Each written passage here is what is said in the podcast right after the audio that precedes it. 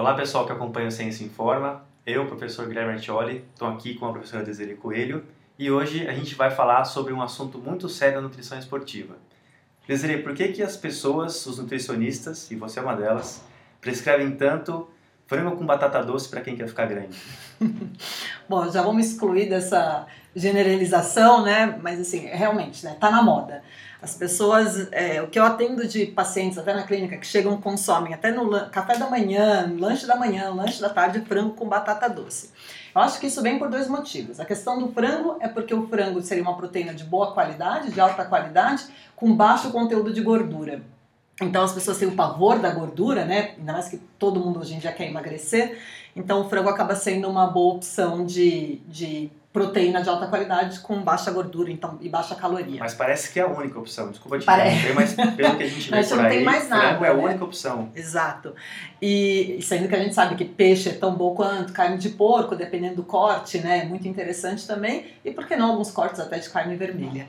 É, a questão da batata doce, aí a gente tem que explicar um pouquinho algumas questões do carboidrato. As pessoas utilizam tanta batata doce porque a batata doce ela teria um baixo índice glicêmico.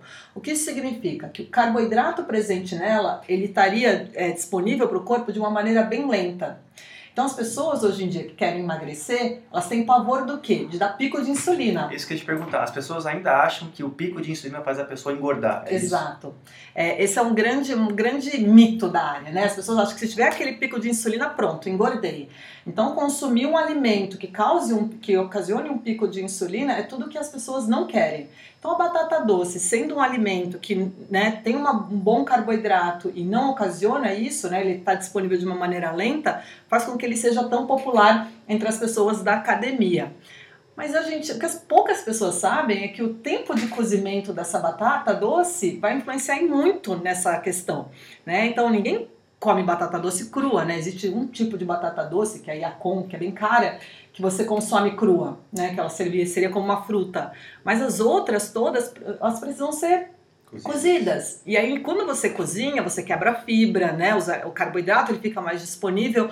É, então, essa, essa velocidade de aparecimento desse carboidrato na circulação, ele aumenta também. Não é tão lento assim. Não, inclusive tem estudo mostrando que batata doce cozida sem casca, né? Essa pessoa que no Brasil a gente tem a mania de tirar casca, ela tem alto índice glicêmico, ou seja, ocasionaria aquele pico de, de insulina. E mesmo assim essas pessoas não engordam, né? É mesmo assim, Então por vai ver que a insulina não engorda como as pessoas imaginam que engorde. É, e por exemplo, um arroz sete cereais, né? Ou uma refeição bem balanceada com fej- arroz e feijão, mesmo arroz branco, mas que tenha feijão, tenha carne, tenha salada e legumes, já não vai ocasionar esse pico tão alto, né? Então esse, esse açúcar do alimento, do carboidrato, ele fica diluído. Então as pessoas podem variar a alimentação, podem e devem, Deve, né? né? Isso que eu te perguntar, Desiree. Qual que é a chance de uma pessoa que faz uma dieta tão monótona e tão pobre em diversidade de alimentos acabar ficando com eh, deficiência de vitaminas, de minerais? O que, que pode acontecer com essa pessoa de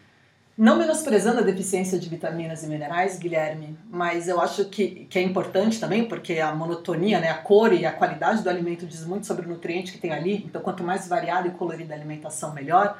Mas uma questão que eu acho muito importante a gente pensar é que a pessoa, quando ela fica tendo uma alimentação tão restrita, a chance de, dela ter um episódio compulsivo depois é muito grande, né? Então a gente pensar não só né, no que está comendo, na qualidade do que está do que tá comendo, né? Mas no comportamento alimentar como um todo. Isso é muito preocupante. Eu já atendi alguns pacientes que quando eu passava um arroz com feijão na hora do almoço no lugar do frango com a batata doce, era uma sensação de medo, né? Falava, essa nutricionista tá querendo me engordar, mas também de, ao mesmo tempo, quando via que o resultado era mantido ou até melhorado, e a pessoa tinha mais prazer na alimentação, ela falava, ela se sentia muito aliviada. Então acho que é mais do que repetir o que os outros fazem, né, nas mídias sociais ou por aí, no mundo do fitness que a gente tem hoje, é se perguntar o porquê dessa conduta, né? Por que só frango, né? Ou por que só batata doce?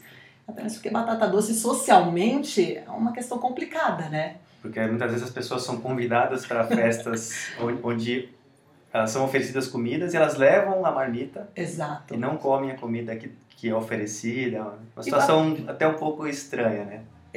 Isso é muito. Tanto que as pessoas se fecham no mesmo grupo, né? Então, assim, elas só começam a frequentar casas de pessoas que oferecem aqueles alimentos que elas têm como adequados. E a questão da batata doce, acima de tudo, é que batata doce é muito fermentativa.